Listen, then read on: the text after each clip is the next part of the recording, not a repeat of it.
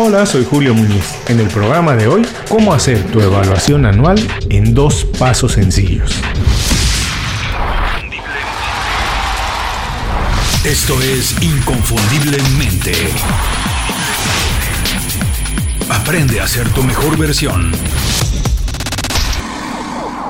Estamos entrando a la segunda mitad de diciembre. Ya se nos está terminando otro año. Obviamente, después de un año tan productivo, es importante bajar la intensidad de las actividades profesionales, o por lo menos cambiarlas un poquito. Dar un espacio para desintoxicarnos, liberar la cabeza para fijar las ideas e imaginar conceptos o propuestas nuevas. En el episodio 259 platicamos sobre las 7 acciones que puedes hacer estos días para cerrar el año a todo vapor. Hablamos de la importancia de convivir con la familia, los clientes, compañeros y con todo tu equipo. Si no lo han escuchado, les recomiendo mucho que lo hagan. Apenas lo estrenamos hace una semana, pero rápidamente se ha convertido en uno de los episodios más escuchados. En ese programa, el 259, recomiendo hacer un espacio para una evaluación general de 2019. Bueno, ha llegado el momento de hacerla. Personalmente, tengo varios años haciéndola ya se ha convertido en un ritual en mi rutina de fin de año. Puede parecer algo muy sencillo,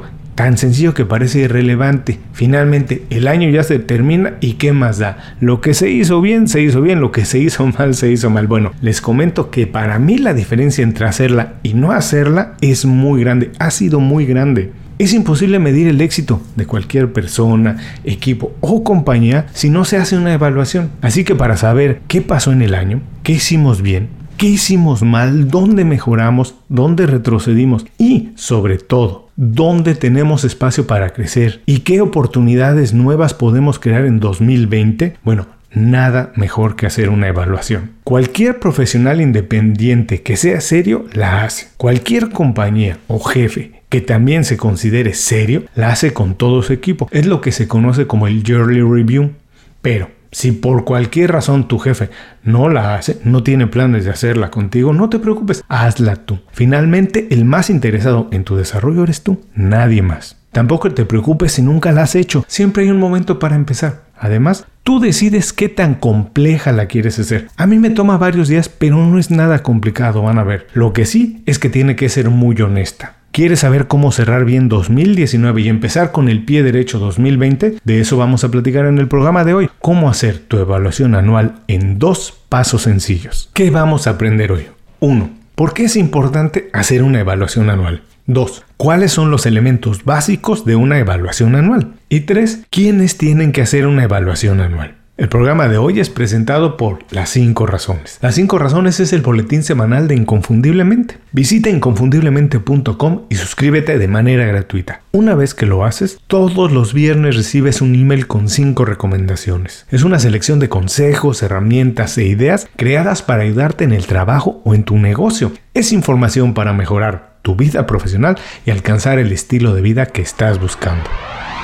Seguramente te estás preguntando, ¿Por qué recomiendo hacer una revisión anual, una evaluación del año? Mi respuesta es muy sencilla y se divide en dos. Uno, por un lado me ayuda a poner en perspectiva y asimilar bien los resultados del año. Para mí es muy importante recordar lo bueno y celebrarlo, utilizarlo como inspiración para continuar con más fuerza. Es una práctica fácil y eficiente de elevar el estado de ánimo y la autoestima. Yo digo que con una mentalidad ganadora, a pesar de lo malo que pueda ser un año, siempre encuentras cosas buenas que hayan pasado. Obvio, no todo puede ser positivo. Por eso, en la revisión también analizo lo que no salió bien, porque ese es el primer paso para corregirlo, saber que está algo mal. Yo no considero un buen año si no tuve algún tropiezo. Eso diría que no hice nada que me sacara de mi zona de confort. Quiere decir que no me estoy esforzando lo suficiente, que no estoy intentando cosas nuevas y que estoy estancado. Tenemos que recordar que cuando hacemos cosas nuevas, diferentes, atrevidas, es muy probable equivocarnos y corregir en el camino. Así que no tengas miedo de recordar los tropiezos de 2019. La segunda razón por la que recomiendo hacer una evaluación anual es para establecer bases sólidas para el año que comienza. Si no tengo una base sólida para iniciar el año, pues es más difícil alcanzar objetivos reales. Por eso, hacer la evaluación te da un parámetro verdadero de lo que puedes alcanzar el año que entra. Yo siempre pongo este ejemplo. Si leíste dos libros en el año, no pienses que el año que entra vas a leer 20. Piensa que puedes leer 5. Y si al final del año leíste 4, ya habrás mejorado mucho en ese aspecto. Hay que sentar bases ambiciosas, sí, pero también realistas. Hay que apuntar al sol, como dicen,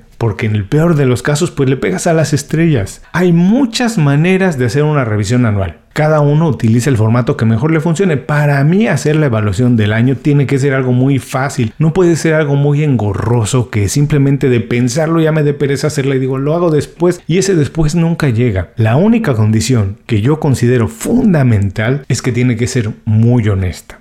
Así que en mi evaluación, lo importante no es cómo se hace, sino reconocer lo bueno que pasó, los objetivos que se alcanzaron y sobre todo reconocer lo malo. No para sentirme mal, la intención es ubicarme, saber dónde estoy parado y qué pasos tengo que dar para tener un mejor año. ¿No te parece esto una buena idea? Si te parece una buena idea, estos son los dos pasos sencillos para hacer una evaluación anual.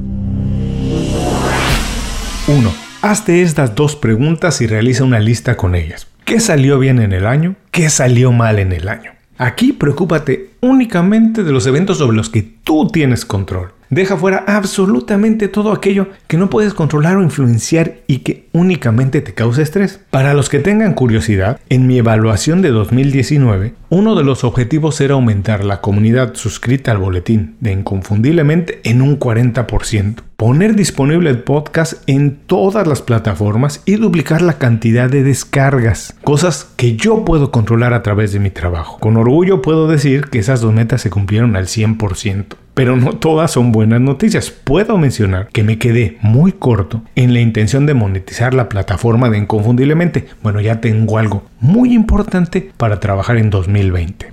2. Compara las listas de lo que salió bien y lo que salió mal con los objetivos que habías determinado al empezar 2019 y asigna una calificación al año. Una vez que tengas las listas de lo que salió bien y lo que salió mal, compáralas con los objetivos que tenías trazados a principio de año y asigna una calificación de acuerdo al porcentaje de objetivos que alcanzaste. No te preocupes si hay muchos objetivos que no alcanzaste. Las razones pueden ser muchas, a veces las circunstancias cambian, el objetivo ya no es relevante o se modificó la estrategia en el camino. Esto sucede todo el tiempo en todas las compañías y a todos los profesionales independientes. Lo que importa es estar consciente que siempre habrá cosas que no se completan. No te justifiques ni busques excusas, asúmelo. Ese es el primer paso para poner remedio. Tener una tasa de éxito entre el 70 y 80% en un año me parece muy aceptable. Sería más preocupante alcanzar el 100% todo el tiempo. Esa sería una señal de que estás poniendo objetivos muy pequeños, que no te estás esforzando y que no estás saliendo de tu zona de confort. Hasta aquí los dos pasos sencillos para hacer una evaluación anual, vamos a recordarlos. 1. Hazte estas dos preguntas y realiza una lista con ellas. ¿Qué salió bien en el año?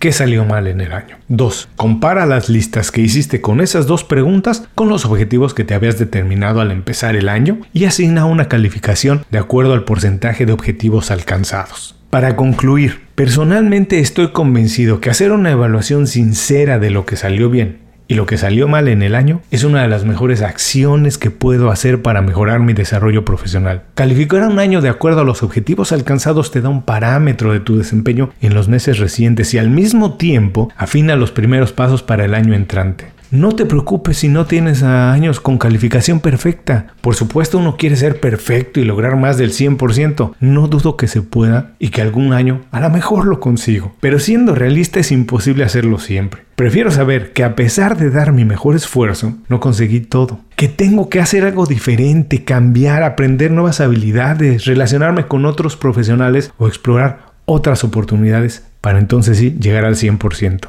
Es lindo saber que siempre se tiene espacio para crecer y que el año que entra puede ser algo muy emocionante. Para quienes nunca lo han hecho, no importa si no tienes una lista de objetivos trazados al principio del año, hoy es un buen momento para empezar y establecer parámetros para 2020. No olvides celebrar cada meta alcanzada y ajustar donde tienes que corregir. Levantar el ánimo es la mejor estrategia para alcanzar nuevos objetivos. Como siempre, muchas gracias por escuchar el programa de hoy. Espero que este sencillo ejercicio te ayude a sentar las bases para un mejor 2020. Antes de cerrar el programa quiero pedirte dos favores. Primero, si algo te pareció interesante o motivador y conoces a alguien que se pueda beneficiar con esa información, comparte el programa con ellos. Eso nos ayuda a todos. A ti por fortalecer tu red de contactos, a ellos por recibir información útil y a mí porque más personas conocen inconfundiblemente. Segundo, suscribiéndote a nuestro boletín para recibir de manera gratuita información, recursos, consejos e inspiración para impulsar tu desarrollo profesional o crecer tu negocio. Recuerda que lo que importa no es tener un trabajo o un negocio que te dé para vivir, sino un estilo de vida donde crezca lo mejor de ti.